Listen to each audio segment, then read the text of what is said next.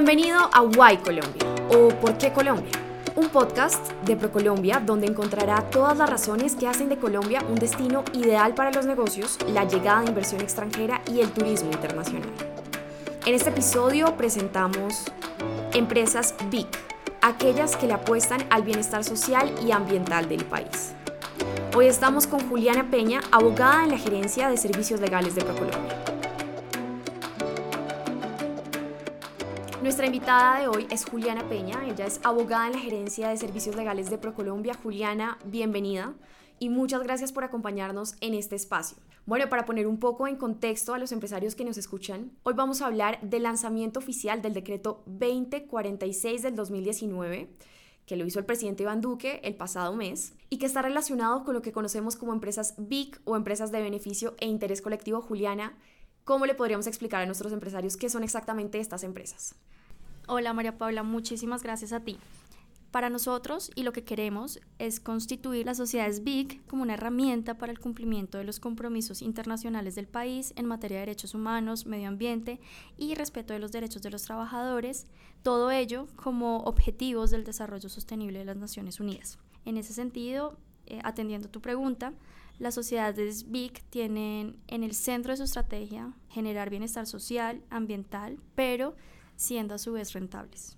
Con la reglamentación de esta ley, María Paula, Colombia se constituye como uno de los países pioneros de la región en establecer el marco jurídico para la creación y desarrollo de este nuevo tipo de empresas, por lo que seremos un referente para otros países de la región que también están trabajando en estos temas. Es claro entonces que la idea y la intención de constituir este tipo de empresas es fortalecer un ecosistema empresarial responsable, donde existan compañías sostenibles, por un lado, claro, que sean rentables, pero también que le apunten al desarrollo humano y social.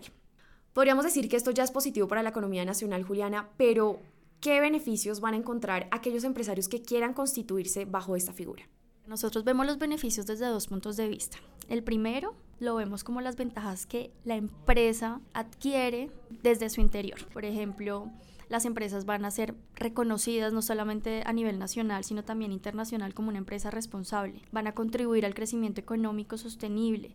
Seguro van a aliviar las posibles tensiones que existen no solo a nivel empresarial, sino también en el relacionamiento empresa-comunidad. Sin duda, sin duda van a fidelizar el talento humano y van a impactar positivamente pues, a sus clientes o a sus consumidores. Por otro lado, hay unos beneficios de carácter económico que sabemos que les interesa mucho a las empresas. Entre ellos podemos encontrar tasas preferenciales para el registro de signos distintivos o nuevas creaciones. Estas empresas BIC tendrán acceso preferencial a líneas de crédito que el gobierno cree para el efecto también. Por otra parte, podrán tener un puntaje adicional en contrataciones con el Estado. Entonces, eso también es un beneficio eh, importante en materia como económica. Y para acceder a estos beneficios, ¿existe de pronto algún requisito, alguna condición que las empresas deban cumplir? Bueno, María Paula, lo mejor de todo es que las BIC son para todos. Todas las empresas, sin importar su tamaño, su razón social o el sector en el que opere, pueden ser BIC y comprometerse con este proceso de cambio. Para adoptar la condición de sociedad BIC, simplemente deben incluir en su objeto social además de las actividades de comercio propias que desarrolla la empresa, las actividades de beneficio de interés colectivo que van a desarrollar. Deberán además incluir el acrónimo BIC o la frase Sociedad de Beneficio e Interés Colectivo dentro de la denominación social. Las empresas que adopten la condición BIC se comprometen a incorporar en su modelo de negocio algo que llamamos el triple impacto, es decir, crear valor económico, crear valor social y medioambiental. En ese sentido, hay ciertas características o ámbitos en los que las empresas se deben comprometer. Te voy a mencionar algunos. En el ámbito laboral, lo que buscamos es que las empresas se comprometan a establecer remuneraciones salariales razonables para sus trabajadores. En el ámbito social, que se creen opciones de trabajo para la población estructuralmente desempleada. En el ámbito ambiental, que se efectúen auditorías ambientales, que se realicen reportes y se haga seguimiento a las emisiones de gases de efecto invernadero. En materia de transparencia y gobierno corporativo, eh, que se divulguen entre sus trabajadores los estados financieros de la entidad y se busque expandir la composición de sus juntas directivas, de su equipo directivo, de su equipo ejecutivo y de proveedores, con el fin de incluir en ellos a personas pertenecientes a distintas culturas, minorías étnicas, eh, creencias religiosas diversas y con distintas orientaciones sexuales, capacidades físicas y diversidad de género las empresas deben comprometerse a adquirir bienes o contratar servicios de empresas de origen local o que pertenezcan a mujeres y minorías. Finalmente, para concluir este episodio, ¿a dónde pueden acudir esos empresarios que recordemos, Juliana, que pueden ser de cualquier sector de la economía nacional, que estén interesados en saber más sobre las empresas de beneficio e interés colectivo?